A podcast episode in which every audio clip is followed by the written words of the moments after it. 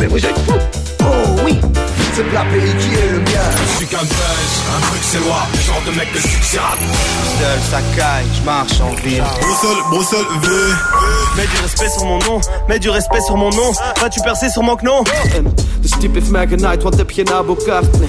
Ma maman m'a validé L'augmentation est vitale, l'augmentation est vitale L'augmentation, un podcast d'Ether. L'augmentation, c'est le parcours de vie de celles et ceux qui font le hip-hop en Belgique. De l'ancienne à la nouvelle génération, ce podcast dessinera une toile des acteurs du rap belge. L'augmentation tracera leur histoire au travers d'anecdotes et de moments clés de leur vie.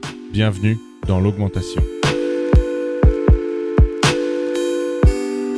On se retrouve avec euh, Gandhi, rappeur issu des Verts, commune du nord de Bruxelles.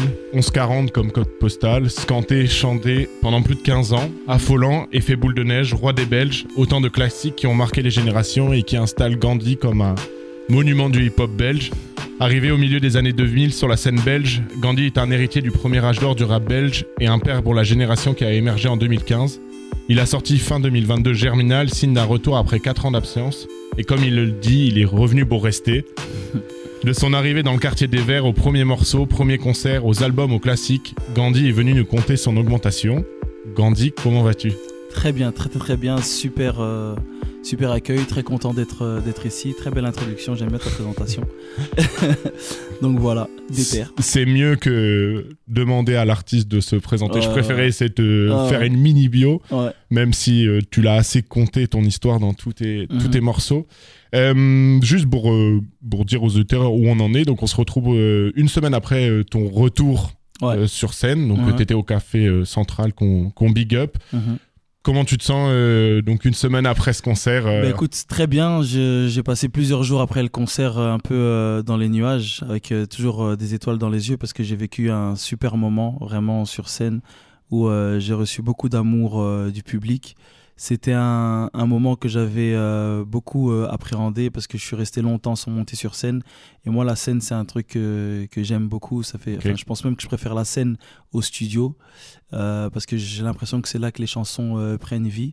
Et euh, mais là, j'avais un, j'avais une appréhension particulière parce que c'était un, un retour euh, après quatre ans d'absence. C'était un retour aussi avec euh, sous le nom Gandhi. C'était aussi un, un, un moment où ben voilà, j'allais re-rencontrer mes supporters, mes intimes, comme je les appelle. Et euh, voilà, donc il y avait, il y avait plusieurs choses. Et au final, ben, j'ai pris une grosse claque dans ma gueule. Tu vois, je pensais que c'est moi qui allais aller euh, devoir tirer le, le public, mais c'est le public qui m'a tiré vers lui. Ouais, bah on avait la chance avec euh, des terres d'y être et franchement c'était un concert euh, incroyable. En plus, t'as terminé sur euh, Affolant, Affolant, ouais. un titre qui a pff, 15 ans et Ah tout ouais, le ouais. public était en, transe, tout le monde connaissait les paroles. euh, ça dingue. fait, ouais. Qu'est-ce que ça fait de voir un, tu vois, un titre qui traverse comme ça C'est fou. En fait, euh, c'est. euh, c'est euh, moi, je pense qu'on peut faire beaucoup de calculs dans la musique. On peut calculer en disant euh, voilà, là, je fais un single, là, c'est un hit, là, c'est ceci, cela. Mais il y a des trucs qui nous dépassent qu'on peut absolument pas calculer. Moi, le jour où j'ai fait euh, Affolant, je pensais pas que 15-20 ans après, j'allais encore euh, le chanter et euh, aurait qu'il allait avoir dans le public des gens qui ont l'âge d'Affolant qui allaient aussi chanter euh, fou. chanter la chanson. Donc c'est euh, ouais c'est complètement dingue c'est un morceau qui me dépasse. Et c'est la première fois d'ailleurs que je finis un concert en, en la chantant. Ok, c'est vraiment pour dire qu'elle a, elle a une place particulière et, et voilà. Ouais, l'émotion, enfin, franchement c'était un, un moment Ouais, ouais, incroyable. c'était un chouette moment Euh, donc on va revenir euh, sur l'idée de l'augmentation. Donc tu es ici pour nous raconter euh, 15 ans de carrière Mhm. dans le, dans le hip-hop belge. Mhm. Euh, donc tu arrives au milieu des années euh, 90 euh, à Bruxelles. Ouais. Comment tu, tu rencontres le rap? Comment tu décides euh, d'écrire? Qu'est-ce qui... Il est d'où le point de départ quoi? Le point, de- le point de départ avec euh, le rap, c'est euh, mon cousin qui euh, me ramène de je ne sais où euh, l'album des sages poètes de la rue. Euh, leur premier album qui s'appelait euh, Qu'est-ce qui fait s'appelle toujours Qu'est-ce qui fait marcher les sages. Et euh, de là on, on l'écoutait tout le temps. Et comme ils étaient trois dans le groupe donc Danny Dan, Melo Philo et Zoxy et que nous on était trois cousins euh, on s'est pris chacun un, des un des rappeurs et on apprenait les textes et quand on marchait dans la rue on, s'amusait à les à les réciter Le, tien c'était lequel moi, c'était Danny Dan. J'avais pris, j'avais pris Danny Dan, j'aimais trop Danny Dan. Et, euh, et donc voilà, et donc j'ai commencé, en- j'ai commencé à réciter leurs textes. Et euh, de fil en aiguille, bah, je me suis dit, en vérité, je vais écrire mes, mes propres couplets. Tu te rappelles de ton premier texte? Le... Ou la première Euh, sensation d'écriture euh, Euh, je me rappelle pas de la première sensation d'écriture parce que j'arrive pas vraiment à, à me rappeler du moment où j'ai commencé à, à écrire mes propres textes. Parce qu'au début je réécrivais les textes de, de Danny Dan et puis petit à petit je changeais des phrases de Danny Dan je mettais des phrases à moi et puis je faisais des mix de différents couplets. Enfin bref n'importe quoi. Et euh, mais j'arrive pas à me rappeler du moment où euh, où j'ai écrit mon premier couplet. Non c'est une bonne question Ok. Ouais. Bon, je te laisse euh, gamberger plus Ouais, tard. ouais. Un jour, tu reviendras peut-être euh, Voilà. avec la réponse. Euh, moi, en fouillant un peu, donc, tu as appartenu à un collectif Ouais. avant de te lancer. Donc, c'était le Eflin Weeby. FLN Weeby ouais Euh, D'où ça vient cette idée de construire un collectif? Tu... C'est avec cette idée des sages-pots d'avancer en collectif ou c'était juste Non, non, non. pur hasard C'est venu, c'est venu. Le est venu après moi. D'abord, avant FNWB, euh, j'ai commencé le rap dans un autre collectif qui s'appelait, euh, mais ça c'est pas, c'est pas sur internet, je, je pense, qui s'appelait 14 fous du clan. Euh, J'ai cherché pourtant. hein. C'était un, un groupe où on était euh, beaucoup, on était beaucoup et chacun rappait. En fait, notre lien, euh, c'était qu'on on enregistrait dans un, chez un, gars qui avait un home studio chez lui, dans sa chambre. On était tous là-bas, on enregistrait tous ensemble. Et euh, voilà, c'est ce qui fait qu'on on a décidé de s'appeler les 14 fous du clan. Et puis ensuite, euh, bah, la vie faisant, certains ont arrêté, certains sont tombés en prison, enfin bref, plein de trucs. Moi, j'ai décidé de me lancer en, solo. Et bien longtemps après, euh, j'ai rencontré euh, des, des autres artistes avec lesquels on a décidé de faire euh, FLN Weeby. Ok. Les autres artistes, c'était euh, Frank Lucas, Ouais. qui, est, qui après est devenu un réalisateur de clips, qui a réalisé tous, les, tous mes premiers clips, c'est lui. L'autre personne, c'était Johnny Six, Yes. qui est maintenant dans l'équipe qui produit Green Montana, qui bosse aussi avec Isha d'ailleurs sur, sur, sur plusieurs trucs. Euh, et l'autre, c'était Prophecy, Quick Money, qui, euh, qui faisait aussi partie de mon premier collectif, euh, les Ok. 14 sous le. Donc voilà, c'est, on a fondé ce collectif, on a, sorti, on a fait un projet qui n'est jamais sorti. Et euh, voilà. Et, et dans ta tête, toi, à cette époque-là, parce que tu es déjà un peu âgé, tu as déjà Ouais, ouais. 20-25 ans, Ouais, ouais. Tu fais tes études à côté, tu travailles, et Je le rap, c'est juste euh, ouais, ouais. une passion. Je euh, fais mes études euh, parce que aujourd'hui, je te dirais que je sais même pas pourquoi j'ai fait des études parce que ça, ça me plaisait pas plus que ça. Mais la vraie raison, c'était que je vivais encore chez mes parents et que mes parents, bah, si tu veux être à la maison, bah, où tu travailles, ou tu fais des études, quoi. Tu vois. Donc je faisais, je faisais des études et je faisais du rap à côté et euh, j'avais le rêve de, euh, à ce moment-là, le, le, le truc c'était de signer en maison de disque. C'était le, le Ah ouais. goal de tout le monde. Tout le monde T'avais disait, ouais, déjà euh, ouais, ce rêve-là. Voilà, tout le monde disait je veux signer ou alors je veux signer ou alors je veux sortir un album. C'était ça le, ok. le but. Donc je faisais du rap sans vraiment savoir si ça allait marcher, sans savoir si euh, euh, ce que je faisais était si bien que ça, sans savoir où ça allait me mener. Mais en tout cas, je savais que je devais le faire. Ok.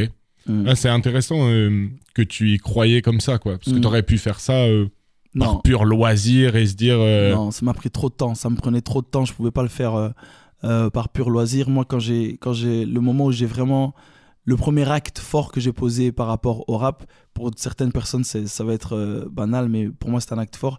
C'est que j'ai décidé de laisser tomber le foot pour euh, le rap. Je joue au foot, je dis, j'avais pas un niveau euh, extraordinaire. Je jouais à Other Game ici, pas loin. Et mais c'était soit euh, les matchs le week-end, soit aller en studio.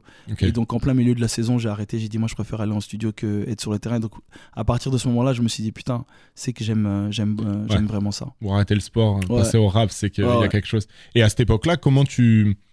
Comment tu t'enregistres comment... Parce que c'est pas aussi facile que, maintenant. Il faut trouver des studios, des gens qui, qui sont Ouais. autour de toi. Comment c'est avec euh, ton collectif? Il y a... Comment vous faites pour euh, Ben, voilà, moi, vous et tout ça J'ai eu beaucoup de chance parce que euh, très tôt j'ai rencontré un, un, un gars. Et c'est bien que tu me poses la question parce que je parle rarement de lui, mais en fait, il a été, il a été très déterminant. C'est un gars qui s'appelle Mélopathe. Euh, et lui, en fait, il avait un home studio euh, chez lui. Et grâce à lui, j'ai pu enregistrer tous mes Un premiers titres. studio il y, a... Ah ouais. il y a 20 ans, quoi. Ouais, ouais, un home studio il y a Oh là 20 ans. Mais c'était vraiment. euh, Enfin, c'était euh, avec les moyens du bord, quoi. Un micro euh, accroché au plafond, machin. Enfin, bref. Et c'est chez lui que j'ai enregistré, en fait, même Affolant, c'est chez lui que je l'ai enregistré. Ok. J'ai enregistré Affolant chez lui, j'ai enregistré tous mes, mes, mes premiers solos chez lui. Qui, et de là, ça a commencé à voyager. Et puis, les, les, les opportunités sont présentées pour que j'ai toujours euh, les moyens d'aller en, en studio. Ah, ok. Bon, bah, big up. Ouais, gros big up à Mélopathe, ouais. Il a enregistré à Folland un, Ah ouais. voilà, un grand titre. Je te jure. Euh, on arrive euh, donc après tes, tes aventures en collectif, tu sors Ouais. ton, ta première mixtape, Ouais. 2008, Ouais. euh, les préliminaires, Ouais. où euh, bah, il y a Folland, il y a euh, Despo Routy en, en feat. Mhm. Euh, T'es dans quelle optique à, à cette idée-là? Donc il y a cette idée de, de, de percer, Ouais. d'aller en maison de disque et tout ça, mais on va dire que l'écosystème rap, il est pas au plus bas, mais bon, Ouais, la non. vente de CD s'est écroulée, le Ouais, rap est plus aussi vendeur que dans les années 90. Mhm. Euh, T'es dans quelle optique? C'est Ben moi je, je suis dans une optique de tout tout tout niquer tout simplement. Je veux je veux tout niquer, je veux sortir un je veux absolument sortir un album, j'ai toujours ce, ce rêve euh, au fond de moi. Euh, j'ai réussi à, me- à me constituer une équipe, tu vois, qui croit en moi. Il y a, il y a notamment Franck euh, Lucas qui euh, me fait mes, mes visuels, mes, mes clips. Euh, c'est lui aussi qui, qui met de l'argent pour sortir ma première mixtape. Euh, à côté de ça, il y a Six qui était membre des films Weeby, donc Johnny Six, qui monte, en- qui monte son, son label qui s'appelle Make Money. Et eux croient en moi pour, euh, et me, me- si tu veux, finance mon, mon premier album. Et Six fait aussi euh, mon management à ce moment-là. Donc il y a vraiment. le hasard des rencontres fait que bah, j'arrive à me constituer une équipe qui croit en moi. Et moi, comme je croyais déjà énormément en moi aussi, ben ça, on était en mode guerrier, quoi, en mode déter. Ouais. Et c'est important de le rappeler, ouais, de dire, euh, je pense pour les jeunes artistes ou quoi, Ouais. à quel point il faut croire en soi et se dire. C'est euh, trop important. C'est trop important parce que déjà, euh, dans le rap et enfin, dans tous- tous les, tous les métiers artistiques, à partir du moment où il y a le doute qui s'installe, à partir du moment où on n'y croit pas, ben, il y a plein de, de choses négatives qui, qui, qui, qui- rentrent, quoi, tu vois, qui, qui, qui peuvent même s'entendre, tu vois. Et euh, il faut absolument faire un effort pour avoir confiance en ce qu'on fait. Euh, se regarder soi-même avant de regarder les autres, pas trop se comparer, être, euh, avoir sa propre conviction. Voilà, moi je veux faire ça, c'est ça que j'aime faire, c'est ça que je sais faire, et, euh, et y aller. Et tu peux nous expliquer comment tu ramènes Despo à l'époque Parce que c'est. Ouais. C'est quand même étonnant quand on regarde la tracklist, premier album de Ouais. hop, Despo euh, Ouais. sur un son comme ça. C'est marrant parce que euh, on m'a posé la, la question encore euh, dernièrement et j'arrive plus du tout à me rappeler comment, Ah on, est rentré, Ok. comment on est rentré en contact euh, avec Despo parce que c'était encore l'époque de MySpace, MSN, il n'y avait pas de, il y avait aucun aucun réseau et, et voilà. Mais tant bien comme si bien qu'on est quand même tombé, euh, enfin on a réussi à avoir son contact. On lui a fait écouter ma musique, il a kiffé, on lui a proposé un featuring, il a été d'accord, on est descend- descendu sur Paris et on a fait ça quoi. Et à l'époque, euh, enfin, ça représente quoi pour toi de descendre à Paris, enregistrer parce que t'es, Ouais. t'es à Bruxelles, à Evere, euh, ouais, pas. c'était une dinguerie. C'était tout simplement une dinguerie. Pour moi, je me rendais compte que on était en train de faire quelque chose de grand parce que déjà en, en Belgique, ça se faisait pas trop. Euh, les- Aujourd'hui, les, les Belges ont une belle image dans la musique euh, en France, mais avant, c'était pas ça. Avant, on était vus comme les, les petits Belges qui arrivent. euh, Ouais. Euh, on n'avait pas de département avec nous parce qu'eux ils étaient très. euh, toi tu viens du 9-2, 9-3, 9-4, machin. Et nous on arrive, on vient de Belgique. Ça, ça- y avait comme si. C'était comme s'il manquait une sorte de code Ouais, pour qu'ils puissent nous, nous, nous écouter. Et, euh, et voilà, mais bon, on a réussi à, à, à petit à petit rentrer dans, dans ce monde-là. On a fait le featuring avec Despo, euh, puis on a eu des, plusieurs contacts aussi là-bas euh, en France. Et puis euh, voilà, donc c'était pour moi c'était un très grand pas. Et puis c'est le premier artiste euh, français qui a, qui a accepté de, Ouais. de poser avec moi. Je dis pas que le fait de poser avec un Français c'est un, un trophée, mais ça montrait déjà qu'on on brisait certaines barrières qui euh, à l'époque étaient très présentes, voire trop présentes pour euh, le rap belge. Ouais, c'est ça. Enfin, que ça soit euh, toutes les personnes de ta génération. Donc, Ouais. on va en parler après, mais toute la génération Bigs Vibes et tout Ouais, ça. Il y avait ce truc aussi chez vous, je trouve, de d'être fier d'être belge, quoi. De pas non plus se travestir et dire euh, j'ai envie d'aller faire euh, Ah ouais. du rap avec les Français. Il y avait ce truc de C'était trop important. ouais C'est-à-dire que moi, je, je, je le faisais même pas exprès, mais je tenais à ce que quand je rappe, qu'on entende que je suis bruxellois, tu vois, je, je, avec l'accent belge, avec, le, enfin, avec nos expressions, nos machins et tout. Et euh, pour moi, c'était, c'était un, une signature qu'il était important de, de préserver, euh, de venir avec euh, cet accent-là, de venir avec euh, les codes. les Il y a des trucs que je dis qu'il y a que les Belges qui peuvent comprendre, etc. Et donc pour moi, c'était important, comme les Marseillais l'ont fait Ouais, c'est ça. tu vois, et chacun doit venir en fait avec sa propre euh, identité et pas se, travestir et, et puis voilà. Ok. Ah, c'est c'est c'est intéressant. Et hum, juste pour revenir sur cette euh, sur cette première mixtape. Euh, Mhm. pour nos plus jeunes auditeurs, sur la l'intro, Mhm. la prod est signée euh, Stromae, Ouais, donc un artiste euh, maintenant. euh, un peu Très- connu. oui, Un un, peu connu. un chouïa vraiment. Euh, comment elle se fait la connexion? Parce que bon, on en a parlé en off aussi. Il y a un Mhm. freestyle avec lui parce que Stromae à la base vient du rap et, Ouais. et il avait un autre nom. Bon, je laisse les auditeurs aller chercher sur internet euh, tout ce, ce passif de Stromae. Comment ça se passe euh, avec Bah, Stromae, moi, je l'ai rencontré euh, en studio, justement quand on faisait, euh, quand, on participait tous à cette, à une mixtape de, laquelle est sortie la vidéo où on voit, la sorte de clip où on me voit avec Stromae. Et en fait, je l'ai rencontré là-bas en studio, on se croisait. Et euh, il avait, je me rappellerai toujours, il avait un sac à dos avec plein de CD dans lesquels il y avait des instrus, tu vois. Et donc il me voit, il me fait Ah, Gandhi et tout, c'est toi et tout, ça va, machin et tout. Et euh, de là, on échange et tout. Il me fait Ouais, moi je fais plein d'instrus, euh, si t'es chaud, je peux t'en envoyer, etc. etc. Et donc du, du coup, on s'est échangé euh, nos adresses MSN à l'époque et euh, nos numéros de téléphone. Et euh, un jour, je me rappelle, il était, euh, c'était en pleine nuit, j'étais encore chez mes parents, il devait être euh, minuit, une heure du matin. Il me téléphone et il me dit ouais, j'ai une instru, j'ai une instru pour toi, il faut absolument que t'écoutes maintenant et tout, en pleine nuit. hein. Et donc j'écoute et il y avait beaucoup de bruit, il y avait une sorte de brouhaha et j'entends sa voix qui fait le gimmick de, du, du, du refrain en fait. Tu vois, je sais pas si, tu- enfin pour les gens qui, qui vont aller écouter, il y a une voix qui fait G-A-N-D-H-I Ouais. dans le refrain, bah, c'est sa voix en fait. C'est lui qui, qui, euh, qui le fait. Et de là, je kiffe à fond et tout. Je dis, vas-y, envo- envoie-la moi et tout. Je viens sur MSN. Donc, je vais sur MSN et il m'envoie le truc et tout. Et voilà quoi. et ça signera l'intro de, de Voilà. ta première mixtape. Exactement. Ok. Et hum, après ça, tu t'enchaînes donc avec Balle perdue, deuxième Mhm. mixtape. Mhm. On sent que tu prends de l'importance à, à Bruxelles, les Ouais. scènes se multiplient et tout ça. Ouais. Hum, et tu arrives sur ton premier euh, album, Album, donc ouais. qui marque vraiment une génération. Ouais. Tu le diras plus tard, c'est pas celui en termes de chiffres et Ouais. ainsi de suite qui marchera le plus, Mhm. mais qui a Mais sûrement. le-. Et donc c'est euh, le point G, jeu de mots, euh, donc qui est très construit. Il y a des interludes, c'est un album, euh, un vrai album de, de rap. Je dis pas Exactement. que les deux d'avant n'étaient pas des vrais albums, mais il y a- Ouais. il y, a vraiment une idée de, de construction. Mhm. Comment elle se fait cette transition entre euh, les préliminaires, balle perdue, et euh, tu voulais euh, vraiment marquer le coup cette fois-ci Il y avait un. Ben, ce qu'il y a, c'est que depuis les préliminaires, je parle de l'album Le Point G. C'est-à-dire que c'est un album que j'ai fait en- pendant une longue période, tu vois. On a sorti les préliminaires en, sa- en sachant déjà qu'on allait sortir euh, euh, Le Point G. On n'avait pas encore la date, mais on savait qu'on était en train de faire cet album-là. Et si tu veux, euh, les préliminaires et les balles perdues, ce sont deux projets qui sont nés pour pouvoir amener le point G. Tu vois, c'était une sorte de construction.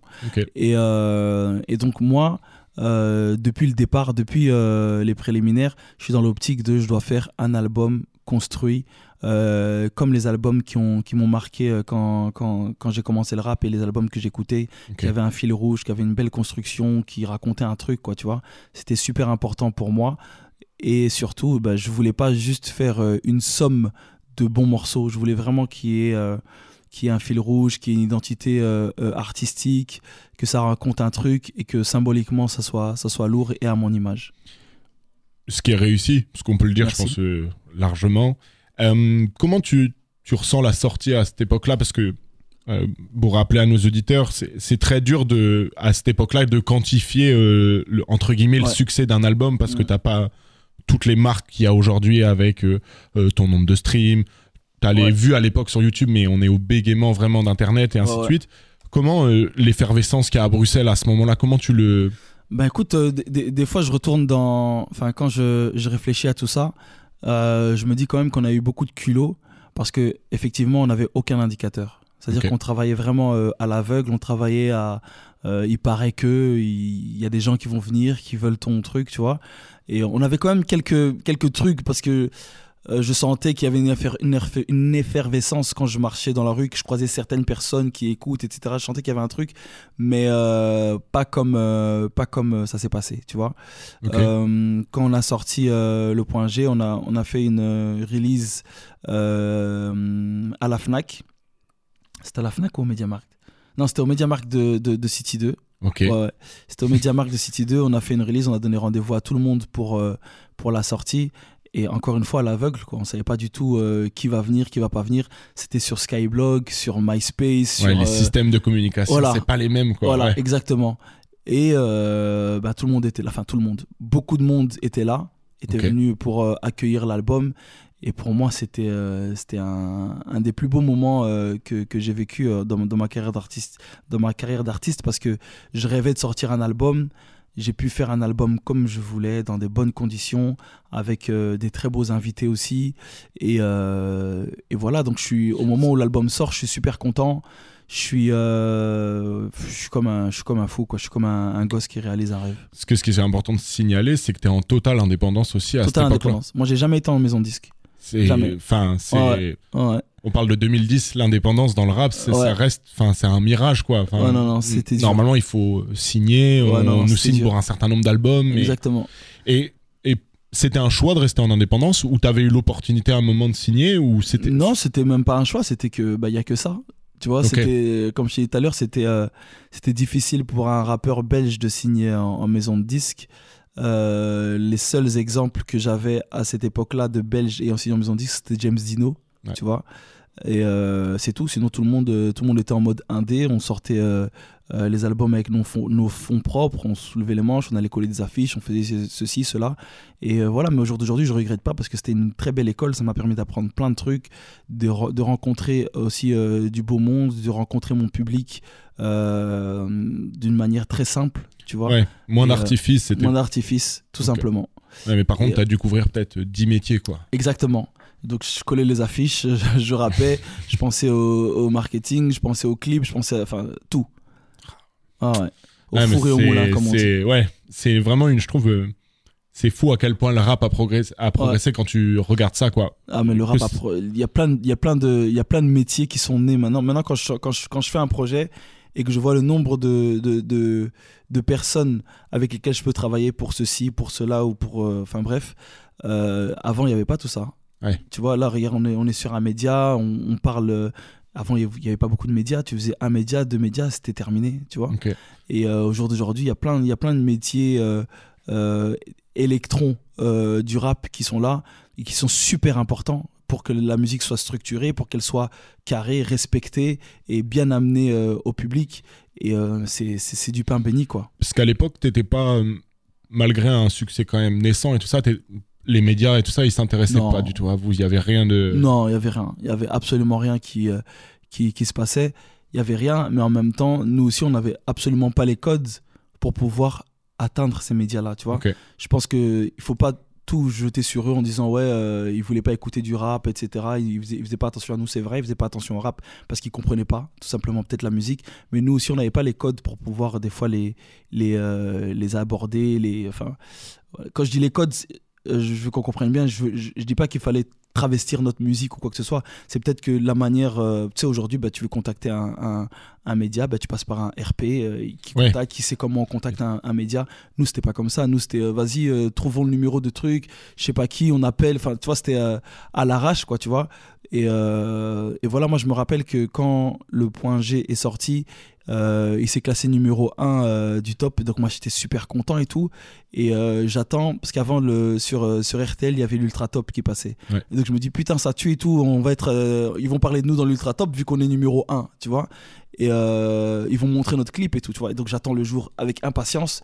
Et je vois, ils, ils- font un numéro 10, numéro 9. Et puis, ils disent numéro 1, c'est le rappeur Gandhi. Merci de nous avoir écoutés, tout, tu vois.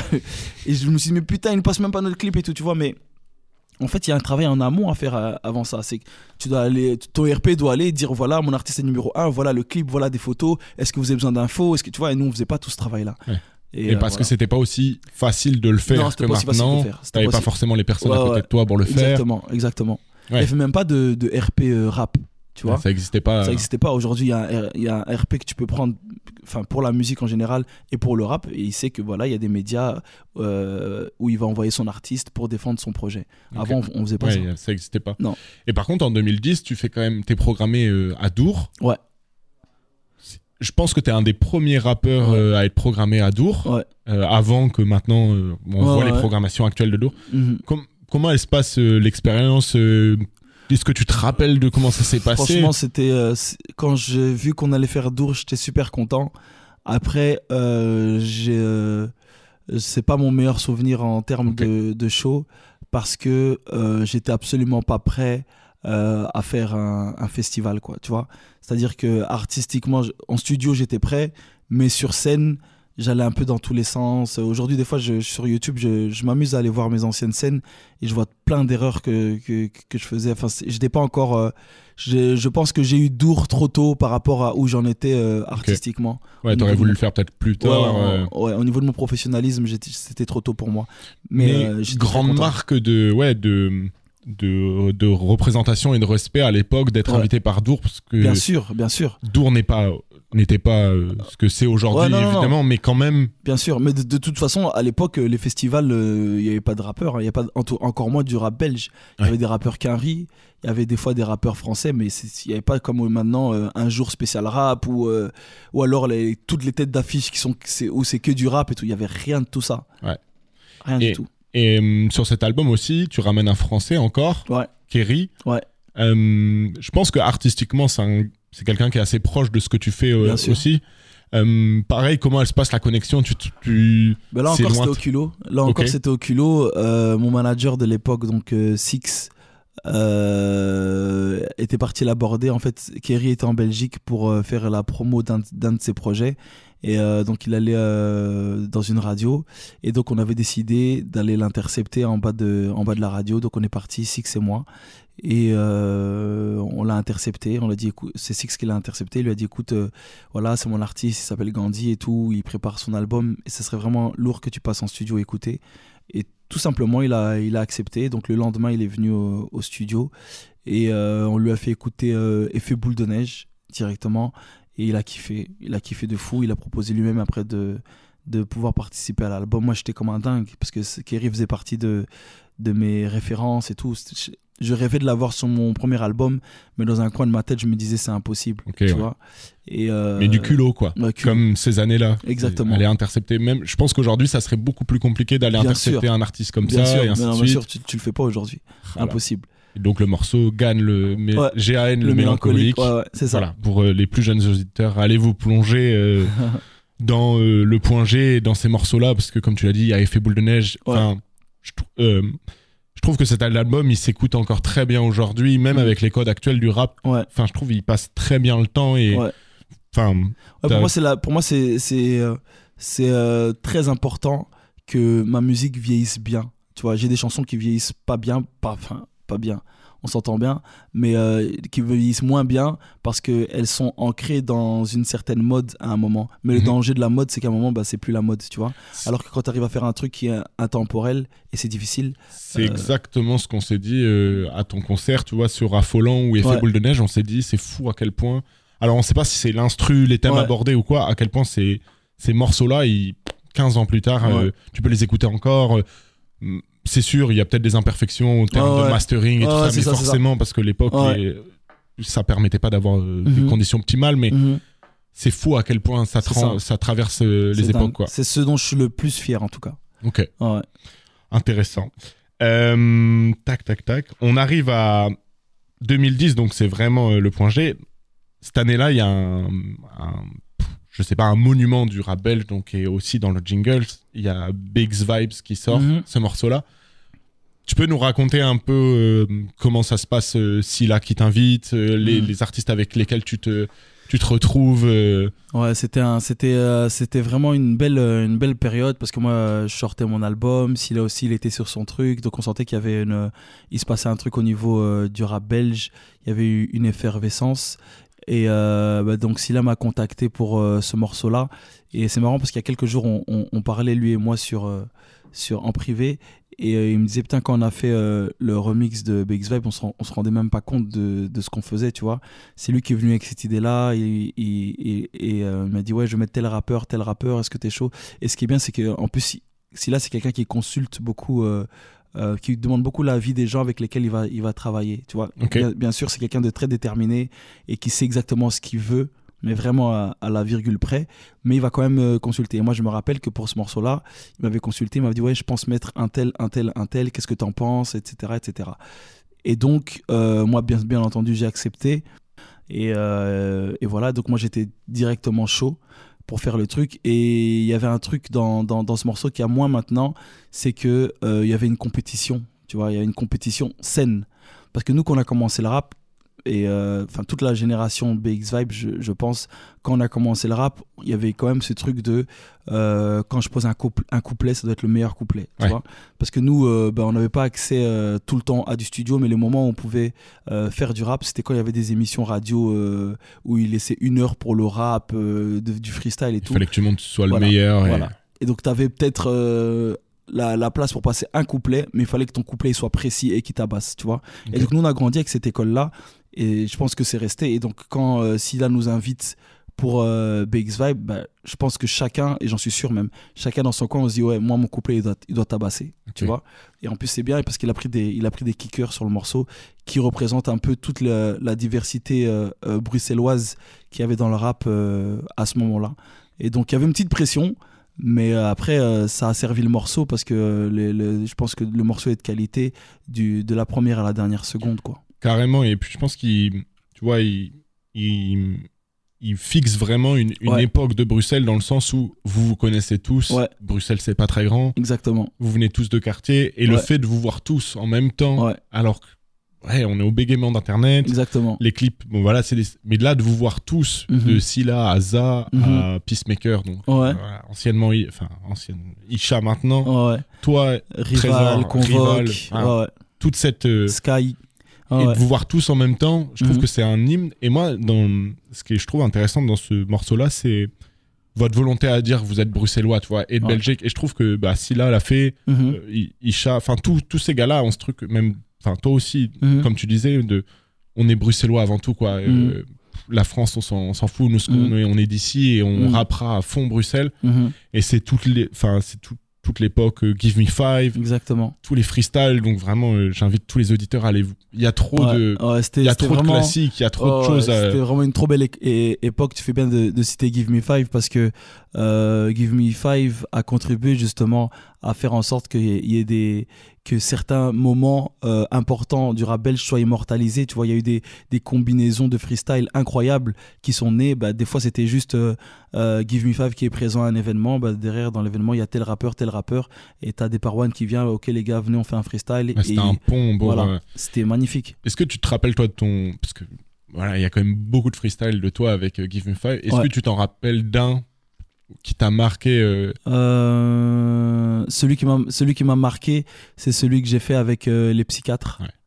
Tu vois, c'était à ça c'était dans les loges de un cours, une Ok. rock festival et euh, c'est celui qui m'a qui m'a le plus marqué parce que moi j'étais un, j'étais un, un fan des psychiatres aussi et puis euh, comme je t'ai dit euh, moi quand je rappe quand je venais avec un couplet, il faut que ce soit précis. Voilà, il faut que Ça s'entend sur ouais. ce ouais, sur faut que ça freestyle tabasse et donc voilà, je c'était c'est un de ceux qui m'a marqué. dédicace au psychiatre. Il y a Yes. Stan aussi, a Stan, euh, le manager d'Isha euh, sur ce freestyle là. Ouais, donc, ouais, euh, ouais, incroyable.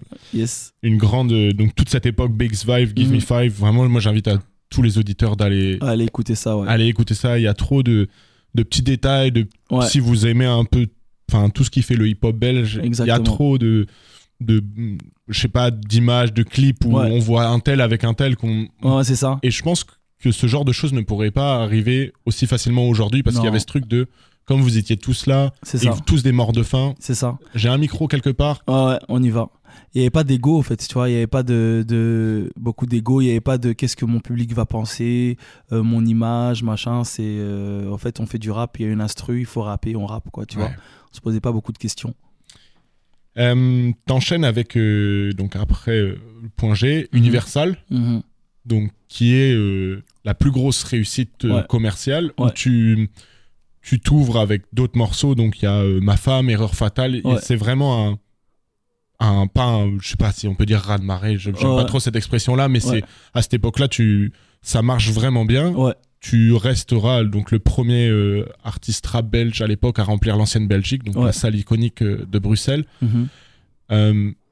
C'est- Qu'est-ce qui se passe dans ta tête? Parce que ça y est, là, pour toi, tu penses que t'as. Enfin, En fait, je, je, c'est une période où euh, on travaille beaucoup, tu vois. Euh, les gens pensent qu'on est, qu'on est beaucoup euh, autour du, du, du, projet Grandi. Je vais dire le projet Grandi parce que c'est pas juste moi, mais on n'est pas tant que ça. Et, mais la masse de travail est énorme. Il y a beaucoup de choses à faire, tu vois.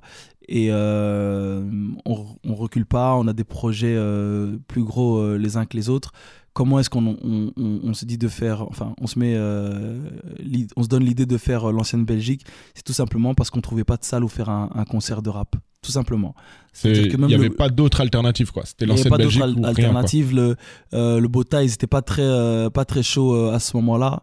Euh, ils n'avaient pas encore ouvert leur programme pour, euh, pour le rap. Il y avait un peu de quelques, quelques appréhensions. Euh, et puis, il n'y avait pas d'autres salles, quoi, tout simplement. Il y avait pas un- Et moi, je voulais faire un vrai concert dans ma ville, à Bruxelles. Un concert qui respecte mon public et qui respecte aussi mon art. Et donc, à un moment, bah, l'opportunité de, de l'ancienne Belgique s'est présentée à nous. On s'est regardé, on s'est dit, OK, ben, on, on y va. On y va, quoi. Et, euh, et voilà, c'était une période où on a vraiment énormément, euh, énormément bossé. Et euh, ça, c'est, c'est- l'idée est venue juste après qu'on est sorti justement Universal, qui est, comme tu l'as dit, mon, mon plus gros euh, succès euh, commercial. Et je pense que c'est un peu, beaucoup même grâce à, à Universal, qu'on a réussi à, à remplir, à remplir l'ancienne Belgique. Euh, tu parles de ton plus gros succès commercial, c'est ton plus gros succès d'estime, tu penses Universal ou ça va pas avec? Non, je pense pas que ça va avec. Parce que les. euh, euh, tu vois, par exemple, aujourd'hui, à mon, à mon concert euh, euh, de la semaine passée, j'ai chanté trois morceaux d'Universal qui sont mes, les, les, les trois plus gros hits d'Universal, mais qui sont vraiment des morceaux que moi, après ça n'engage que moi, c'est pas mes morceaux préférés de, de toute mon œuvre. Tu vois, c'est pour moi des morceaux qui. Euh, comme on disait tout à l'heure, il y a des morceaux qui vieillissent moins bien. Je pense que c'est les, les morceaux qui vont le moins bien vieillir. Aujourd'hui, les gens aiment bien l'entendre, euh, en les entendre en concert parce que ça leur rappelle certains trucs quand Ouais. je fais Erreur Fatale ou quand je fais euh, Steak Frites ou Ma Femme. Mais je pense pas que ce sont des morceaux que beaucoup de gens écoutent encore. Après, je peux me tromper, hein, c'est c'est mon, c'est mon analyse à moi personnelle, que beaucoup de gens écoutent encore tout seuls euh, dans leur voiture ou quoi que ce soit. Ou Ok. alors s'ils sont dans un délire où ils disent putain, tu te rappelles de ce morceau et tout, là peut-être ils vont écouter, mais c'est- c'est- je pense pas que c'est encore des morceaux qui traînent dans, dans, dans les playlists, en tout cas de, de, de mon public de, de base. Et donc, je pense pas que c'est mon projet qui a le plus gros succès d'estime, mais c'est mon plus gros euh, succès euh, commercial. Et comment.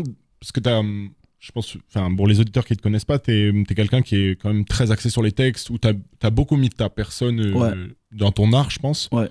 Euh, comment t'arrives à te renouveler euh, En fait, tu vois, Universal, après il y a 4 kg de sang. Ouais. T'en es quand même à ton cinquième disque. Ouais. Comment tu trouves la ressource à chaque fois de. Bah écoute, euh, tu sais, au, au moment où je, où je fais une chanson, à chaque fois que dès que je finis d'écrire une chanson, je me dis putain, ça y est, j'ai plus rien, c'est mort, euh, j'ai tout dit. Mais en fait, euh, la vie fait qu'il y a toujours un truc à dire, il y a toujours euh, un, un angle différent à prendre, il y a toujours une. une... Parce que moi, je, je travaille beaucoup, euh, je fonctionne beaucoup à l'inspiration. C'est-à-dire, si j'ai pas d'inspi, je ne force pas, j'écris même pas, en fait, c'est. Tu vois Et euh, l'inspiration vient beaucoup avec euh, les instrus. Donc des fois, je vais recevoir une instru qui va vraiment me, me, me, me toucher et euh, il y a les mots qui vont venir et ça va créer des chansons.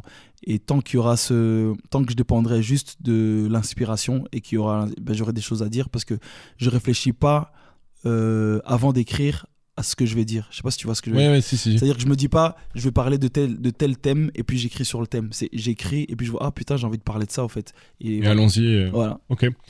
Euh, et juste pour revenir à ce qu'on disait avant, euh, quand tu fais l'ancienne Belgique, tu Mhm. remplis l'ancienne Belgique. Mhm. Il y a encore des vidéos hein, sur internet de, de ce concert-là. Il y avait l'air d'avoir, euh, moi j'y étais pas, mais il y avait l'air d'avoir vraiment une chouette ambiance à l'époque et tout Exactement. ça. Euh, Est-ce que tu sens que ça t'ouvre des portes après? Ou une fois que l'ancienne Belgique est finie, finalement, Non, ça m'a ouvert des portes. Ça m'a clairement ouvert des portes. Mais moi, j'étais, beaucoup dans le symbole à cette période-là. Parce que j'étais quand même conscient qu'il y a beaucoup de choses en Belgique euh, pour le rap qui devaient être faites euh, pour donner du respect euh, à notre art, tout simplement. Et donc, quand je sors par exemple mon premier album et qui rentre dans, dans, dans, dans les charts, pour moi, c'est symboliquement fort. Pas que pour moi, mais pour, pour le rap belge. Quand je fais l'ancienne Belgique, encore une fois, c'est symboliquement fort pour le rap belge, tu vois, pour l'indé, etc. Et donc, pour moi, ce sont des, sont des petites victoires pas spécialement que pour, euh, pour le projet Gandhi, mais vraiment pour, euh, Le rap belge. pour le rap belge, tout simplement, tu vois. Et, euh, et donc, après ça, grâce, grâce à, à, à l'ancienne Belgique, j'ai pu faire pour la première fois, par exemple, le festival Couleur Café, Ouais. tu vois. C'est venu dans, dans la foulée. Et, et voilà, donc oui, ça m'a ça m'a- ça m'a- ça ouvert des portes, ça m'a donné aussi un, un certain crédit. Voilà. Et à cette époque-là, tu. On est d'accord, tu vivais pas du rap. C'était Non. impossible d'en vivre. euh, Non, impossible. Et tu travaillais à côté. Et... Je travaille à côté, ouais. Ok. Ouais, ouais. Obligé parce que euh, bah, la vie continue, la vie avance aussi, tu vois. Ouais, tu dis, ça. je deviens papa, machin, il faut nourrir, il faut. Et euh, il y a des moments où c'était où c'était bien, où l'argent rentrait bien, puis il y a des moments qui sont qui sont moins euh, moins faciles. Et même à cette époque-là, aucune maison de disques ou quoi se, se tourne. vers- Tu vois, en disant, ça y est, il y a. On a non. vu euh, un artiste intéressant, il a fait l'ancienne Belgique. Ouais, il y, a eu- y y a deux trois, je vais pas mentir, il y a eu deux trois approches et tout, etc. Mais c'était jamais très euh, très intéressant. Moi, je, je donnais beaucoup d'importance au respect qu'on donne. euh, à ma musique, mais aussi au respect qu'on donne au sacrifice que, que je fais autour de ma musique. Et donc, je, je ne peux travailler que avec des gens qui sont euh, conscients de, des sacrifices que j'ai fait et que je suis prêt à faire. Donc, les gens qui viennent dans, dans le bateau doivent être prêts à faire le, le même type de, de, de sacrifice. Et donc, tu préfères euh, tracer donc, ouais, ta je route. préfère euh, tracer ma route et pouvoir me regarder après euh, avec les gens avec qui j'ai j'ai l'habitude de bosser. C'est toujours les mêmes personnes jusqu'à aujourd'hui. on peut big up euh, Imani qui fait tes Ouais. prods. parce que Depuis, tu l'as encore cité au, ca- au, Café Central. au Café Central, à quel point il a été important. Comment tu rencontres. donc, pour le, pareil pour les auditeurs, Imani, c'est un, sûrement le producteur avec lequel tu as le plus travaillé. Exactement. Il a fait le dernier album. Ouais. Euh, comment tu le rencontres? Comment? Imani et moi, on se connaît depuis 2002. Donc euh, ça, ça, ça, ça fait longtemps. En fait, euh, en 2002, on a fait un, un premier morceau ensemble. À l'époque, il rappait et il s'appelait Hades. Il s'appelait pas du tout. enfin, son vrai Imani, c'est son vrai nom, mais il avait pris un nom d'emprunt qui était Hades et il faisait partie d'un groupe que peu de gens citent, mais pourtant qui a eu un, un gros impact dans, dans, dans le rap belge. C'est le, le groupe Ultime Team. Ok. Ouais. Et dans ce groupe-là, il y avait notamment euh, Convoque qui, qui, qui faisait partie aussi. Et donc lui, il était dans ce, dans, dans ce groupe-là. Et donc on s'est rencontrés quand on a fait le morceau en, en 2002. Et puis on se voyait, mais on se fréquentait pas trop. Moi, je savais même pas qu'il faisait des prods. Et puis euh, quand je me suis mis à faire l'album euh, Le Point G, avant même qu'on fasse euh, les préliminaires, t'as Franck Lucas Mhm. qui me dit putain il faut absolument que tu passes chez, euh, chez Imani et tout euh, il fait des compos qui vont trop te parler il faut absolument que, que, que tu ailles là-bas je suis sûr que c'est avec lui que tu vas faire l'album et tout. Et donc je dis ah vas-y lourd on y va et tout. Et donc Franck m'a amené chez, euh, chez Imani. Et euh, de là euh, je crois que le- la, la première fois qu'on s'est vu on a fait un morceau qui s'appelle Je me cache pour pleurer qui est euh, sur, euh, dans Les balles perdues et euh, ce morceau on l'a fait en 30 minutes quoi. il m'a mis l'instru ça m'a parlé directement j'ai écrit bim et après on est parti manger et, euh, et depuis, c'est toujours comme ça. Et c'est devenu plus que ton producteur, quoi. Ouais, non, ouais, c'est c'est beaucoup plus que mon, que mon producteur. C'est le parrain de ma fille, je suis le parrain de sa fille. Ok. C'est euh, c'est- voilà. Et, et ce qui est marrant avec lui, c'est qu'il a vraiment la musique qui, euh, comme je te disais tout à l'heure, j'ai besoin de musique pour, pour être inspiré. Mais lui, c'est, euh, enfin, il va me faire écouter. D'ailleurs, il me fait même pas écouter beaucoup d'instrus. Il va m'en faire, m'en faire écouter une.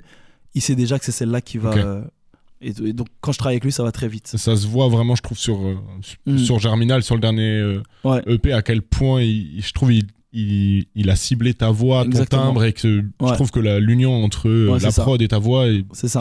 pas, ça semble parfait. c'est une histoire de, de fréquence, de tempo, de voilà, c'est on est vraiment dans, dans, dans, dans les mêmes codes. Très bien.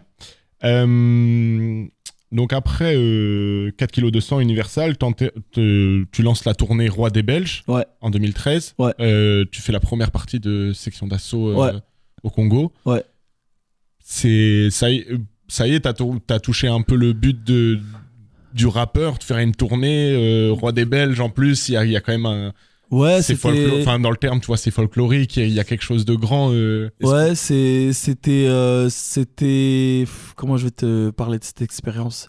Je pense pas avoir touché euh, vraiment le, le le but, tu vois, parce que moi mon but initial, c'était mon but initial il était tout simple, c'était que je voulais juste faire du rap et que quand je marche dans la rue, on dise ouais, putain, tu vois le gars là-bas, c'est un terrible rappeur. C'était c'était mon Ça, t'as réussi. je, je pense tu vois j'espère au moins Et euh, mais à ce moment-là, je veux juste continuer à faire vivre mon art, continuer à grandir. J'ai besoin de faire des, d'être sur scène, de faire des concerts. Euh, j'ai pas de booker, j'ai pas de booker, je pose tout seul, enfin avec mon, mon, mon équipe et tout. Et donc on monte cette tournée, on se dit ouais, on va faire des, des petites salles euh, en, en Belgique et, euh, et voilà quoi, tout simplement. Ok. Mm. Ce qui est marrant dans ton histoire, et s'il y a des artistes, des jeunes artistes qui, qui nous écoutent, entourez-vous bien. Je pense Ouais. que c'est. Très important. T'as l'air de t'être euh, très bien entouré dès le début. Ouais, j'ai eu de la chance. Je, veux- je veux dire que j'ai eu de la chance.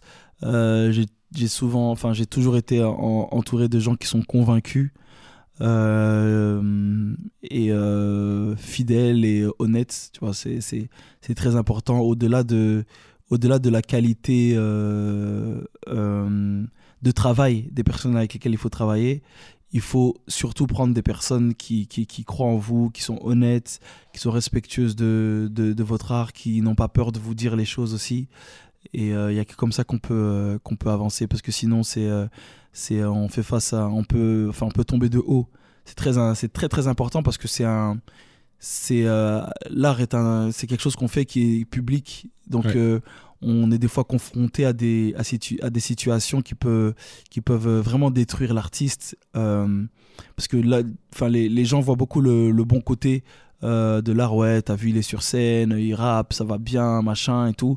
Mais c'est euh, des fois, il y a aussi le, le- le revers de la médaille, il y a les moments de solitude, euh, parce que les moments où tu vois le public euh, qui est là avec toi, qui te soutient, c'est chouette, mais aussi les moments où bah, il n'y a pas de public. Il n'y a plus personne et tu peux. Il n'y a plus personne.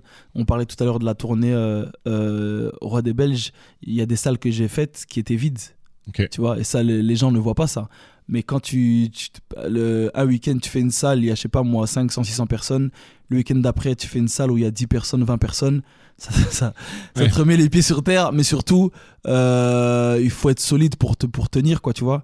Ou alors, euh, quand tu sors euh, un morceau et que tu vois que les premiers commentaires, ils sont négatifs, alors que tu as été habitué, euh, enfin, que limite, du à- à positif que du positif, tu as l'impression de marcher sur l'eau presque. Il faut aussi avoir, les, il faut avoir euh, un entourage solide pour te, pour te faire tenir. Et je trouve, tu vois, c'est propre au rap dans le sens où c'est une musique où il faut montrer que t'es fort et Ouais. que t'as pas trop le droit à, Ouais, ouais. à être euh, dans le creux de la vague ou pas être bien ou Exactement. quoi. Il y a quelques artistes qui ont commencé à parler de la dépression de l'artiste et ainsi de suite. Et je trouve ça bien que t'en parles de se dire. euh, Non, il faut.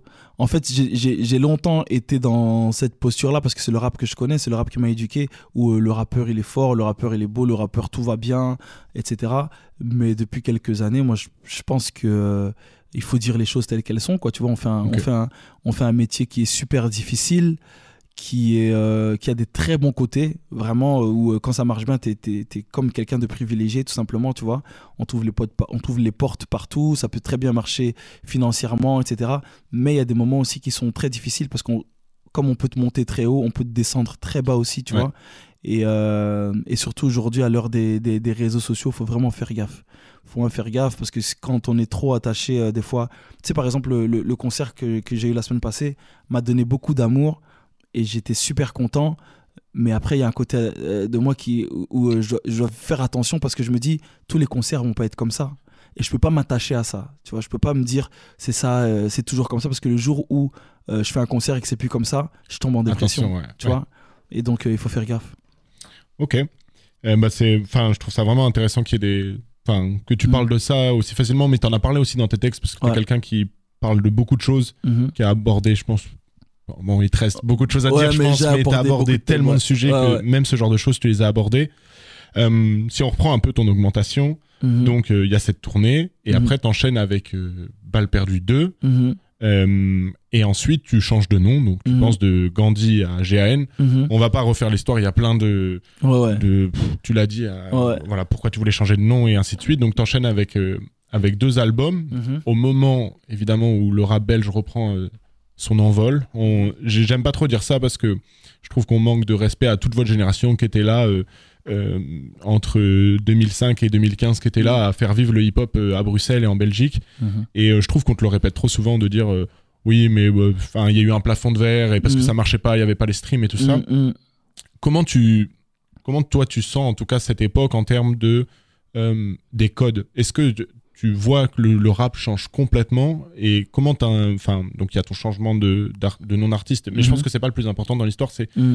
comment tu, tu vois les codes changer de toute cette industrie là que tu parce que maintenant ça fait euh, 2015 ça fait 10 ans que tu es Ouais. dans le dans le jeu Ouais.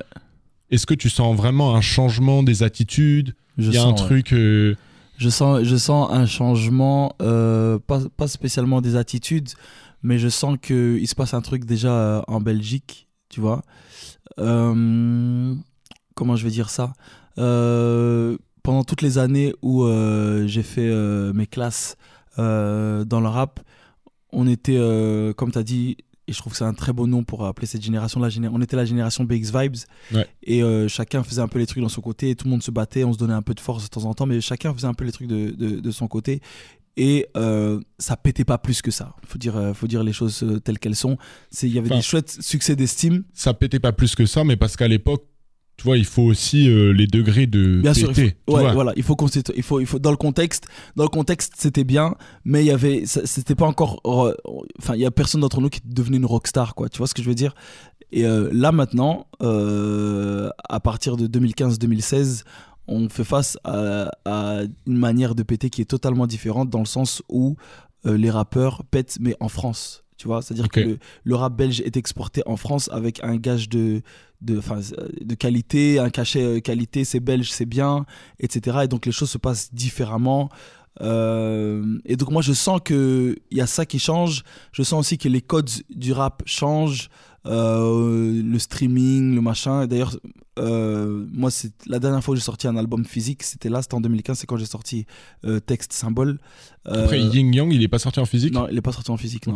Tout le reste c'est sorti que en, en, en digital. Je pense que je sortirai encore du physique, mais d'une autre manière, on verra des on, coffrets ou des on trucs comme veut ça. du on Ouais, veut ouais. du physique Ouais, moi aussi, je suis attaché au, au- au physique, mais bon, réalité d'in- d'indépendance fait que voilà. je comprends Euh, et donc, je sens effectivement qu'il y a un changement, qu'il y a une nouvelle école qui est là aussi pour représenter euh, la Belgique. Et euh, j'ai l'impression qu'à ce moment-là, il n'y a pas vraiment de place pour euh, la génération BX Vibes. Tu vois, on rentre vraiment dans un moment où, ok, c'est cool les gars, mais maintenant, c'est à nous, tu vois. ok C'est pas la nouvelle génération qui dit ça, mais c'est un peu le, le, contexte, le, le- le système, le machin. Et, et voilà, et donc il faut, il faut réussir à, à, à tenir bon euh, dans ces moments-là. Euh, voilà, mais moi sur le moment même, c'est pas vraiment ce que je me dis, ça c'est vraiment avec le recul que je me dis ça. Mais sur le moment même, moi je suis super content parce que je me dis, euh, putain, enfin, tu vois, tout ce dont pour lesquels, euh, tout ce dont pourquoi on s'est battu tout ce temps, la, la- mettre la lumière sur le rap belge, etc. C'est en train de se, de, de- de se passer. Et voilà, donc j'étais content. Très bien. Par rapport à cette époque, donc Mhm. tu t'arrêtes en 2018, Mhm. tu marques un- une pause. Sur le- la musique en, tant que telle, tu fais des choses, on va dire, plus à la mode, donc tu t'essayes à la trappe et tout. Ouais. Ça t'a plu euh, d'aller vers ces. euh, Qu'est-ce que t'en tires d'aller chercher, euh, de changer de style de rap et tout ça? T'en tires des, des bonnes expériences ou finalement. Euh, la, conclu- la conclusion est que si c'était à refaire, je pense pas que je le, je le ferais. Ok. Euh, c'était pas mes, mes, mes meilleurs choix artistiques. Je me suis bien amusé en les, en les faisant. Je me suis bien amusé aussi sur scène parce que c'était une musique qui, qui se prêtait plus à, à, à faire euh, des pogos en festival et tout. Mais euh, au jour d'aujourd'hui, c'est pas. euh, je pense pas que c'est ce qu'on va retenir euh, de plus beau dans, dans, dans, dans toute mon, dans l'entièreté de mon, de mon œuvre. Euh, donc voilà, donc si c'était à refaire, je l'aurais pas refait. Mais je pense qu'il était nécessaire que je passe par là pour arriver aujourd'hui euh, à Germinal, tu vois. Ok. Euh, pour pas avoir ce truc là, putain, mais si j'avais essayé de faire ça, si j'avais. Je pense qu'en faisant ça, je me suis dit, ok, d'accord, euh, non, en fait, j'aime pas. Et, euh, et voilà. Ok.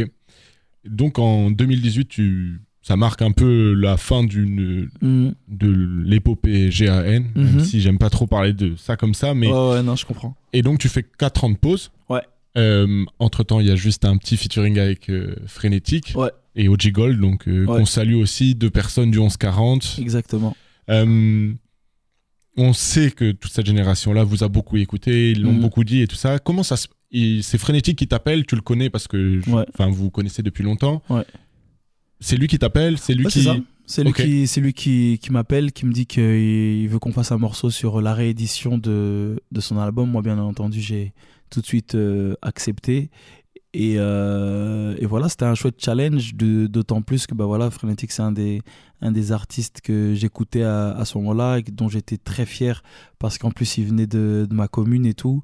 Et, euh, et donc voilà, ça s'est passé comme ça. En plus, c'est un artiste qui, qui est fier de BX. Tu vois, Ouais. c'est un- c'est Ouais. quelqu'un qui répète à longueur de texte qu'il est des vers. Que... Ouais. Donc le titre s'appelle. Ouais. Donc, euh, voilà le petit jeu de mots. Mhm. Et, et comment tu te. Parce que ça fait quelque temps que tu as. Je pense. Est-ce que tu as arrêté le rap entre. Non, j'ai pas arrêté. J'ai arrêté officiellement euh, sur la place publique, mais à la maison, je m'amuse toujours un petit peu, tu vois. Ok. Je fais toujours un peu de musique. J'ai euh, ma compagne qui est euh, qui est euh, qui compose, qui joue du piano, qui joue de la guitare et qui chante. Et donc euh, on est on bosse beaucoup euh, sur ces projets. Et entre temps, des fois, je m'essaye à écrire des des couplets et je m'amuse. Donc Ouais, le, rap, c'est devenu du sport Ouais. pour toi. Quoi. voilà, c'est du sport, c'est juste, c'est comme ça. Mais après, quand, quand, quand il m'appelle pour en- re- enregistrer en studio, ça fait longtemps que j'ai plus enregistré. Je me retrouve en studio avec lui et OG Gold qui sont, ils sont, ils ont, ils sont jeunes et ils ont faim, tu vois. Ouais. Et ils sont euh, entraînés, si je, si je puis dire. Et donc, euh, c'était euh, c'était aussi un challenge. Et tu vois, je commence le couplet en disant que j'ai plus rappé depuis des lustres. C'était vraiment ça. Ça faisait longtemps que j'avais plus, j'avais plus rappé. Mais au final, ça donne un, ça donne un beau morceau. Et puis en plus, ils m'ont, ils m'ont mis dans des bonnes conditions. D'autant plus que dans leur, dans leur couplet, ils font des, des big up à des chansons à, à moi et tout. Ah Donc ouais. c'était, c'était encore euh, que de l'amour. Et tu t'es reconnu en tu vois, en eux malgré la. Vous n'êtes pas les mêmes générations parce Ouais. que eux, ils ont eu beaucoup plus. Enfin, c'est plus facile de faire du rap aujourd'hui. Mm, mm. Tu te reconnais quand même en, en eux sur euh, qu'ils ont faim, qu'ils sont Bien sûr. affamés de. si- Bien sûr, je me reconnais, je me reconnais de fou. Euh, je me reconnais de fou euh, avec le justement comme tu dis le, le, le fait comment ils sont déterminés, comment ils donnent beaucoup de, de place au texte dans, dans, dans leurs chansons. Peu importe euh, ce qu'ils disent, mais le, le, le texte est très important, le sens, les punchs, etc. Et, euh, et voilà, donc je me reconnais. Et surtout que, tu vois, on dit que le rap belge a explosé, mais quand tu es à Bruxelles, tu sais que ça reste quand même une difficulté de, de percer en. Ouais. Enfin, c'est pas parce que le rap belge est à la mode que c'est Ouais, devenu facile de percer, parce que finalement, il y a beaucoup de gens qui, qui, qui rappent et finalement, ils sont pas dans la même situation que vous Ouais. à l'époque, parce que tu avais les moyens, mais ils sont dans la même situation dans le sens où il faut percer. Et aujourd'hui, percer, c'est.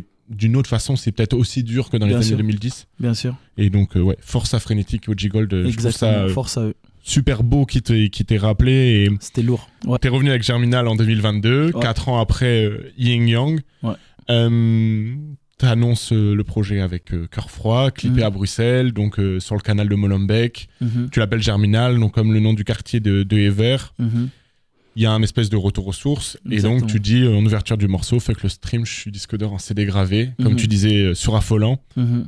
Comment ça s'est passé euh, ce retour, ce retour en studio, ce retour à l'écriture, ce retour avec Imani? Ouais. Euh, En fait, c'est euh, c'est un peu le. Moi, j'avais pas décidé réellement de, de, de revenir. C'est un peu un moment, euh, un moment en studio qui a organisé mon, mon retour. On était en résidence euh, pour, euh, avec Imani pour travailler sur un tout autre projet qui est le projet de Camille Mb, qui est une chanteuse de, de euh, variété française. Et donc, on travaillait sur son projet. Et entre deux sessions, Imani m'a fait écouter l'instru de Cœur Froid. Et il m'a dit, ah, vas-y, t'as pas envie d'essayer un truc et tout. Euh, moi, j'ai écouté, et bien entendu, c'est très bien ce qu'il fait. C'est très bien quand il met, quand il met cet instru, ça va euh, susciter chez moi une, une inspiration. Ce qui s'est passé, c'était à Montpellier. Euh, j'ai écrit Cœur Froid. Et tout le monde qui était là a aimé le morceau, moi le premier. Et de là, Imani m'a dit bah, écoute, je pense que c'est le, ça va être le premier morceau de ton EP. Il faut vraiment que tu sortes un truc. Ah, c'est lui qui t'a motivé Ouais, à- Il m'a motivé. Ok. Il m'a vraiment, il m'a réellement euh, euh, motivé. Euh, et voilà. Et donc, euh, Et t'as remonté l'équipe euh, d'avant? Comment, comment l'équipe, l'équipe d'avant a toujours été là. Tu vois, Ok. c'est parce que on travaille sur mes projets, mais on travaille aussi sur d'autres trucs euh, annexes. Et donc, on, on, on- on est toujours là. Et donc, de là, enfin, ce jour-là, j'ai posé cœur froid. Le jour d'après, je pense, j'ai posé euh, scène de crime, donc on avait deux morceaux. Et pour la petite histoire, j'avais déjà le morceau chaud qui existait. Tu vois, quand, pendant que je fais mes, que je m'amuse à faire du rap, bah, j'avais écrit chaud. Et donc ça a été très vite euh, au final. Et euh, de là, les- les- on a discuté, on a beaucoup brainstormé sur le fait de revenir, de revenir au nom de Gandhi aussi. Et, euh, et voilà, et tout, tout s'est très vite emboîté parce que tout, tout était logique en fait. C'était naturel pour toi finalement de. Ouais, Et ça t'avait manqué? Ça m'avait manqué grave. Ça m'avait Ouais. manqué de, de, de fou. En fait, euh, euh, sur le moment même, je m'en rendais pas compte. Mais euh, l'adrénaline de la sortie d'un projet, l'adrénaline d'un concert, réfléchir à des, à des clips, à des machins, des visuels et tout, c'est tout un, tout un travail qui, avec lequel j'ai fait beaucoup d'années, tu vois, surtout mes autres projets, qui m'avaient manqué au final, tu vois. Ok. Et, et en fait, j'avais tellement envie de rapper, tellement envie d'offrir ça aussi à mon public. Euh, voilà, et puis je suis venu avec un, avec un projet dont je suis très fier, euh, qui me correspond à 100%, qui est vraiment l'image de, ce que- de ce que je veux faire aujourd'hui et, et, et- et plus tard, quoi. Euh, merci pour ton augmentation. Tu nous as Merci résumé en, en une heure euh, bah, euh, 15 ans de carrière dans le rap, mais 20. Enfin, il y a. Ouais, je sais même pas moi comment. Voilà, je sais même pas ce qu'il faut dire. Ouais. Moi, j'invite tous les auditeurs à, si vous êtes fan de, de hip-hop belge et de rap en, en général, allez vous plonger dans l'œuvre de Gandhi, que ce soit euh, les clips, euh, les albums. Il y a, y a trop de, de choses. Si, en- Enfin, voilà, il y a des anecdotes. euh, Vous verrez Stromae très jeune, vous verrez des rappeurs actuels très jeunes, vous verrez Bruxelles il y a 15 ans dans les clips. Voilà, moi, enfin, je trouve que ça s'est- enfin, ça s'écoute encore très bien. Il y a des, il y a des choses incroyables dans, dans tout ce que tu as fait. Merci beaucoup. Euh, évidemment, tu vois, il y a des trucs qui peuvent moins toucher, et ainsi Ouais, de ouais, suite, comme tu le disais, mais je trouve que on juge la carrière de quelqu'un à l'entièreté et Mm. pas finalement juste à un projet ou quelque Mm. chose. Et je trouve que sur l'entièreté, tu as réussi à, à durer, t'es es resté toi-même et ainsi de suite. Mhm. Euh, dans l'augmentation, on a une, une petite rubrique où on parle d'un- d'une œuvre structurelle parce que je trouve que c'est important euh, quand tu fais quelque chose euh, d'avoir une œuvre qui t'a motivé à faire ce que tu ce, Mhm. que, ce que tu fais. Toi en off, tu m'as dit donc euh, tu voulais parler de mauvais œil, lunatique. Donc Ouais. t'en as pas parlé euh, pendant euh, Ouais. euh, le premier entretien parce que Mhm. je, je me- je me disais à un moment que tu allais citer un peu ce nom, mais tu as Ouais. cité les sages peaux. Mhm. Euh, donc mauvais œil lunatique je pense que enfin si je peux présenter un peu l'album c'est paru en 2000 donc c'est le premier album de Booba avec Ali Ouais. Enfin c'est un album de chevet je pense pour beaucoup de gens Ouais, grave. Euh, tu te rappelles de quand tu l'écoutes euh, la première fois? Il y a un Ouais. truc euh, Je me rappelle très bien. Je me rappelle, euh, je me rappelle avoir écouté d'abord un morceau avant d'écouter l'entièreté de l'album. En fait, à l'époque, il y avait des magazines dont j'ai oublié le nom. Je pense que c'était des Groove, Groove Magazine. Et chaque, c'était- je crois que c'est des magazines mensuels qui euh, sortaient avec un CD qui, a, qui accompagnait où il y avait à chaque fois euh, plein de morceaux. Et dans ce CD, dans ce CD-là, ce mois-là, il y avait un extrait de, de l'album qui était le morceau Si tu kiffes pas. Et euh, je l'écoutais le matin avant d'aller à l'école de ma chambre. Ça m'a mis dans un mood incroyable. Ça m'a vraiment mis dans un mood incroyable. La prod, le, le mélange euh, Booba-Ali, ce qui raconte les punchs et tout, le flow de Booba surtout. Euh, voilà, et puis après j'ai écouté euh, tout l'album quelques temps après. C'était euh, c'était une révolution. Je pense que ça a été une révolution pour moi, mais pour beaucoup de monde euh, dans, dans, dans le rap, aussi bien les auditeurs que les, que les artistes. Et c'est pour ça que pour moi c'est un, c'est un, c'est une œuvre qui est déterminante. T'as voulu copier les, les flows comme t'as fait avec Daddy Nan ou en fait, ce qui est particulier avec Booba, il n'y a pas beaucoup de rappeurs qui vont euh, l'admettre, mais moi ça ça me pose aucun problème. C'est que une fois que, en tout cas, c'est le Booba de cette époque-là, une fois que tu l'entendais, tu pouvais pas t'empêcher de rapper comme lui. C'était impossible.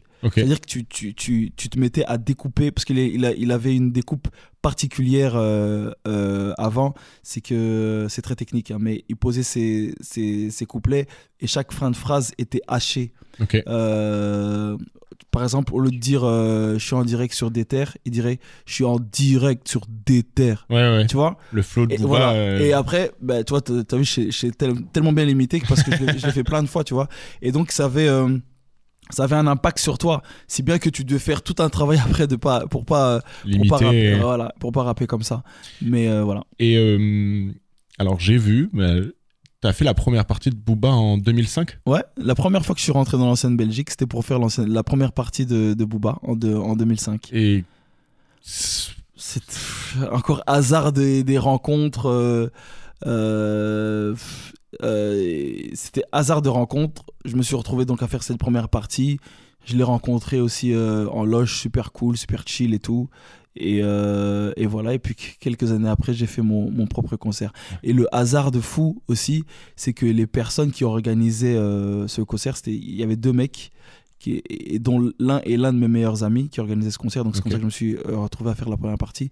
Et quand j'ai fait euh, l'ancienne Belgique, euh, c'est aussi mon meilleur ami qui, qui était producteur de, du, du- de la date. Ouais, la boucle est bouclée. la boucle est bouclée. Ouais. D'ailleurs, gros big up à lui, c'est Mendoza, Tarek Mendoza. Ok. Et euh, donc ouais, on a parlé de lunatique, donc j'invite. Enfin, je pense qu'on on pourrait en parler des heures Ouais. et voilà de, de tellement de morceaux de. Enfin, c'est culte. Ouais. Vraiment, c'est culte. Euh, pour tous les auditeurs qui ont jamais écouté ça, je pense que il faut aller écouter un Il faut album. c'est très important. Et hum, il y a trop de liens avec ce qui est fait aujourd'hui. Et et, enfin, voilà, l'im- l'im- l'importance de de- d'un album dans le dans, Ouais. dans et, le surtout, rap. et surtout, euh, excuse-moi de te, te couper, Non, non, c'est vas-y. euh, euh, c'est mon émission en fait. hein. Oui, voilà. Non, mais t'es chez toi, Gandhi. hein. Tu reviens quand tu veux. Euh, c'est que euh, à cette époque, à l'époque où l'album est sorti, moi j'étais vraiment dans des trucs de, enfin j'étais dans la street quoi, tu vois. Et il, l'album allait trop bien avec ce que je vivais à ce moment-là. Et euh, j'avais l'impression qu'il parlait, qu'il parlait de moi et tout. Et c'est un des seuls albums vraiment où j'ai, où j'ai ressenti ce truc-là. Et entre l'influence des Sage Po et de Lunatic, tu dirais que Lunatic te marque plus que. En fait, je dirais que les Sages Po sont, c'est l'album déclencheur de ouais, je vais faire du rap. Mais euh, euh, Lunatic, c'est vraiment l'album euh, qui est, qui met une empreinte artistique sur le courant que j'ai envie de suivre. Ok. Ok, très intéressant. Mm. On arrive à la fin de cet entretien. Merci d'être venu. Euh, avant de partir, euh, j'aimerais juste qu'on donne des recommanda- recommandations culturelles sur euh, un artiste, une artiste belge, que ça soit du ciné, de la musique, n'importe quoi, qui, que tu as vu, que tu as écouté, que tu as regardé il n'y a pas longtemps. Si- je te laisse un petit peu de réfléchir. Ouais. Moi, je vais commencer. Je vais parler de Sad Baby Maja. Donc, c'est une rappeuse de Bruxelles qui rappe en anglais. Elle défonce tout. Franchement, c'est euh, c'est incroyable. Euh, Il y a un son qui s'appelle Beat the Odds. Allez voir le clip sur YouTube. euh, je sais pas, je, je comprends toujours pas ce qui s'est passé dans l'esthétique, dans le flow et tout. C'est, elle déchire. Elle était au Botanique la semaine dernière. Elle a fait une petite scène. Franchement, Space Baby Matcha, je mettrai voilà les infos dans la bio de l'épisode. Mhm. Euh, voilà, donc c'est une artiste, une artiste à suivre. Euh, moi, je vais parler d'un rappeur euh, belge, mais du côté de la Flandre, qui s'appelle Darrell Cole. Je sais pas si, si vous connaissez, c'est un, un artiste belge qui rappe en, en anglais aussi, mais qui est vraiment une pépite. Vraiment, c'est niveau, niveau euh, J. Cole. euh, ouais, vraiment artistiquement très lourd, textuellement très lourd, et les ambiances sont. Voilà. Il a sorti un projet il y a pas longtemps, mais j'arrive plus à retomber sur le nom du projet, donc je vous invite à aller écouter Darrell Cole. Super. C'est important de voilà, parler d'artistes belges. Yes. Euh, Gandhi, merci. Euh, Merci à toi. Voilà, merci pour ton augmentation, c'était super, C'est super, j'ai passé un très bon moment. super. Et puis bah écoute, euh, on se revoit pour la suite, j'espère bientôt. Exactement. Merci. Peace. L'augmentation. Un podcast d'Ether.